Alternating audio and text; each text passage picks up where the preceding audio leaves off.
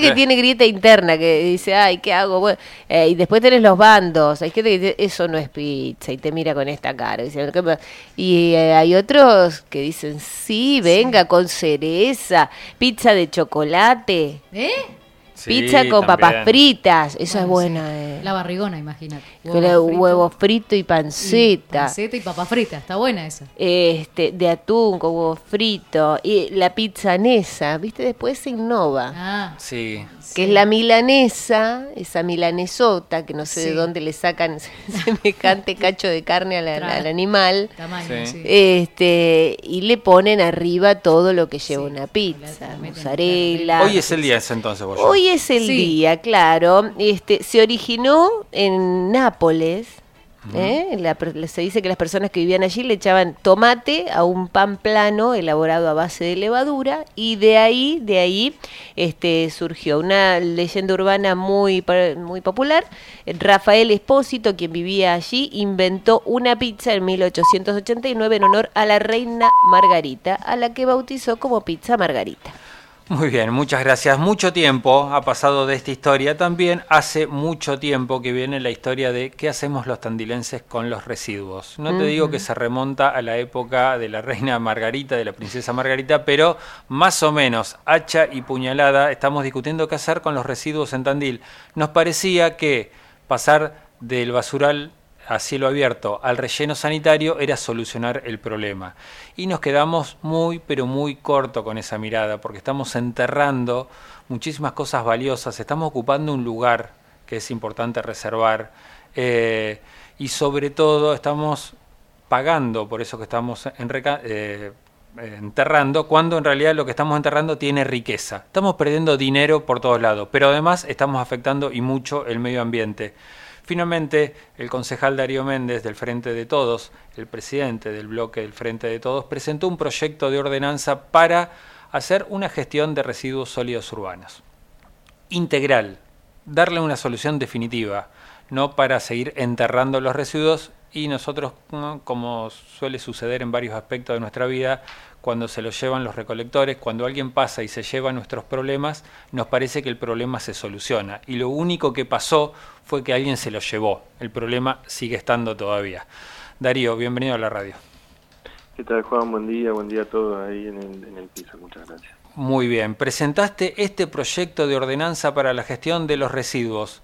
¿Una solución integral, se podría decir?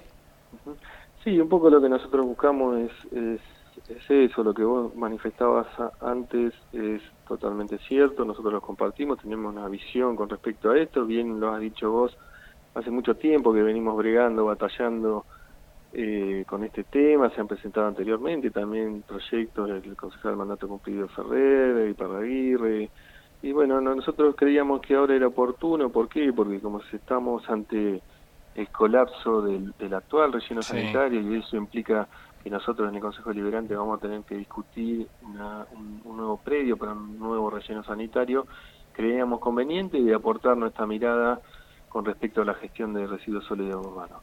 Como bien vos decías, nosotros eh, hay distintas formas de tratar los residuos. Una puede ser a cielo abierto, que es la más contaminante, otra puede ser enterrándolo, digamos, y compactándolo, que si bien no es tan perjudicial como el, relleno como el basural a cielo abierto, también es, la realidad es que la basura no se degrada, no desaparece y está ahí enterrada, ¿no? Y, y si uno hiciese simplemente eso, dentro de 100, 200 años tendríamos muchísimas montañas de basura delante de nuestra basura y a su vez eso digamos tiene problemas ambientales aparejados digamos tener eh, enterrar cosas que no se degradan trae problemas ambientales que no se trate de la manera correcta los líquidos que se desprenden de esos rellenos eso trae aparejado problemas porque eso se filtra y termina en las napas que después nosotros consumimos y tomamos como agua. Ni hablar de la conservación del medio ambiente y el entorno natural que nosotros tenemos. Nosotros creemos que a esta altura de, de, la vida y una ciudad como tenemos en Tandil debiésemos estar tratando de gestionar de una forma más inteligente los residuos. Y entendemos que la separación en origen es una de ellas. ¿Por qué? Porque lo que implicaría sería, como bien ya sabemos, no inventamos nada, ya está, desarrollado en muchas partes del mundo y en la Argentina, eh, separando cada uno de nuestros hogares los residuos reciclables, es decir, el cartón, el plástico, el vidrio y, los y metales, de, sobre todo los más livianos, del aluminio, o el cobre, este, separándolo de los residuos orgánicos, no contaminamos y el residuo orgánico es degradable. Yo, por ejemplo, tengo en mi casa una compostera donde deposito todos los residuos orgánicos y eso después con unas lombrices eso se hace tierra, ¿no? Sí. Y a su vez otro tipo de residuos que son un poco más complejos, más peligrosos, etcétera, que también está está contemplado. Pero centralmente tiene que ver en separar la- los materiales que pueden llegar a ser reciclables de los materiales orgánicos, para que el orgánico que llegue al relleno sanitario es algo que es totalmente degradable y Claro. que puede este, eh, eh, recomponerse rápidamente. Y a su vez reducir lo que se entierra, porque no es que no se va a enterrar más, sino reducir el porcentaje, la cantidad de lo que nosotros vamos a enterrar. Como bien vos decías, todo lo que es reciclable genera un circuito económico también, no es simplemente la cuestión del medio ambiente, sino de cómo ordenamos y le damos trabajo a un montón de gente que vendía, como por ejemplo la cooperativa de, Sí. de cartoneros que trabajan y que y trabajan en el reciclado, se crean circuitos económicos, tanto el papel como el vidrio, como el plástico, como ciertos este, metales pueden ser reciclados. Eso hace que lo que nosotros desechamos y tiramos como basura genere riqueza, que mucha gente que la pelea, digamos, son, son laburantes que la pelean, digamos, nadie este, piensa en ellos como fuera de un esquema de trabajadores y trabajadoras, es decir, quienes se ganan el sustento trabajando con lo que nos para nosotros es basura, también lo tenemos que tratar de fortalecerlo, es decir, generarles las condiciones para que ellos puedan trabajar dignamente. Nosotros separándolo lo que hacemos es evitar que eso que puede ser reciclado y que puede generar un beneficio económico este, se contamine y no sirva, ¿no? Y que termine Claro. todo enterrado. Y a su vez generar mayor volumen en lo que ellos trabajan. Ellos trabajan, vos pensás hoy en día, con lo que levantan de que sacás de alguna casa, Sí. con lo que se les lleva a- al galpón que tienen ellos o los puntos limpios. Eso representa en porcentajes reales de la cantidad de basura muy, muy poco, muy poco en serio, digamos, ¿no?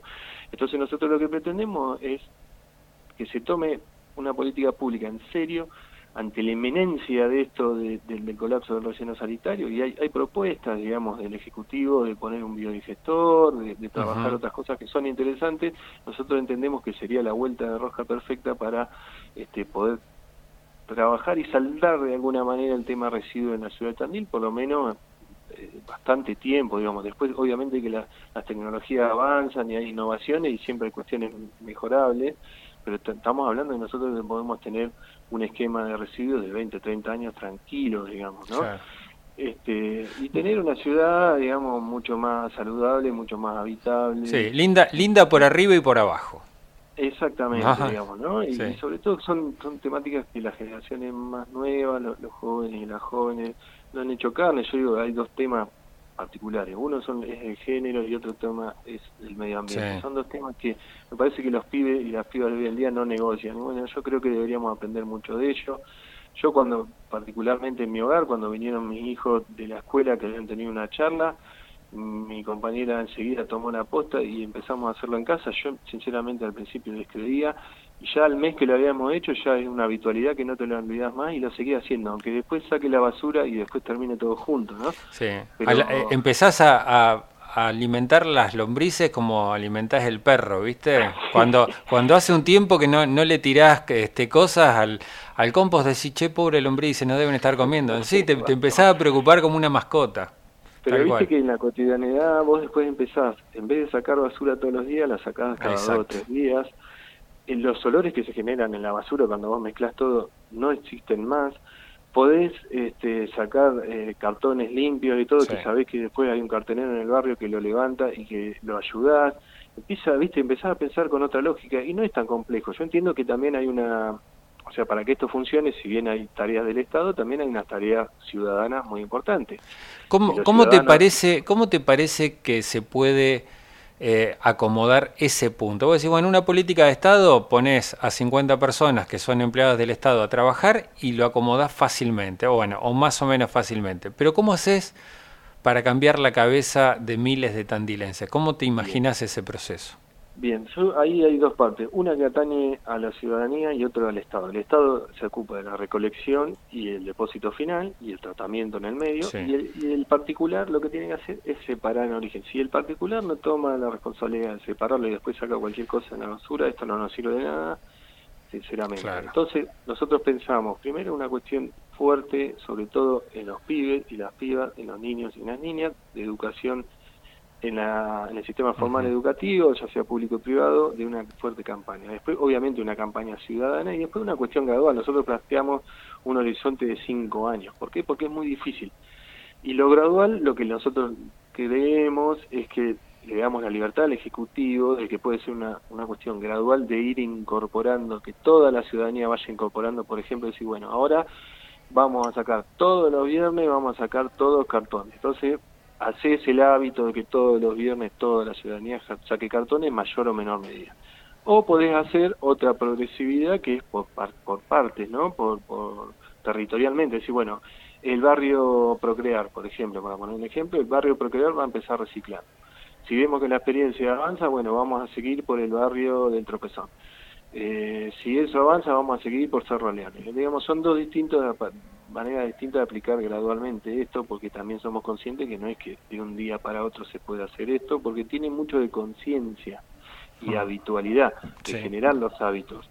A ver, que es difícil, es difícil. Ahora yo te digo un ejemplo. Alguien pensaba cuando se discutía la ordenanza de, de espacios libres de humo que iba a poder realizarse certeramente, yo sinceramente no pensé. Hubo gente que amenazaba con no ir más a los bares, ¿eh?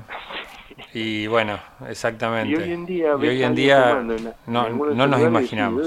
Es una locura, ¿no? Como que uno ya no tiene más ese, esa, esa, esa imagen de alguien pudiendo, no sé, adentro de un aula, de un colectivo, de un consultorio. Eh, ya no existe más eso. Bueno, eso fue la habitualidad de la que uno se hace y culturalmente son cambios culturales que no son de un día para otro, que son de mediano y largo plazo. Bueno, nosotros creemos que esto es lo mismo, que con compromiso se puede hacer. Yo creo que hay mucha gente de la sociedad civil que se involucraría en, en, poder motorizar esto y darle este, difusión, es decir, en, militar esta política pública sin sin que pertenezca a ningún espacio político, digo, la sociedad civil, digamos, hay muchos espacios que tienen que ver con este el cuidado del ambiente, muchos jóvenes, etcétera, etcétera. Yo creo que es algo viable y que es el momento de discutirlo. Después veremos un poco cuál es la, idea del Ejecutivo y si está dispuesto a avanzar en esto o no. Darío, muchísimas gracias. No, gracias a ustedes, muy bien. El concejal Darío Méndez, el presidente del bloque del Frente de Todos, presentó un proyecto para una política integral de residuos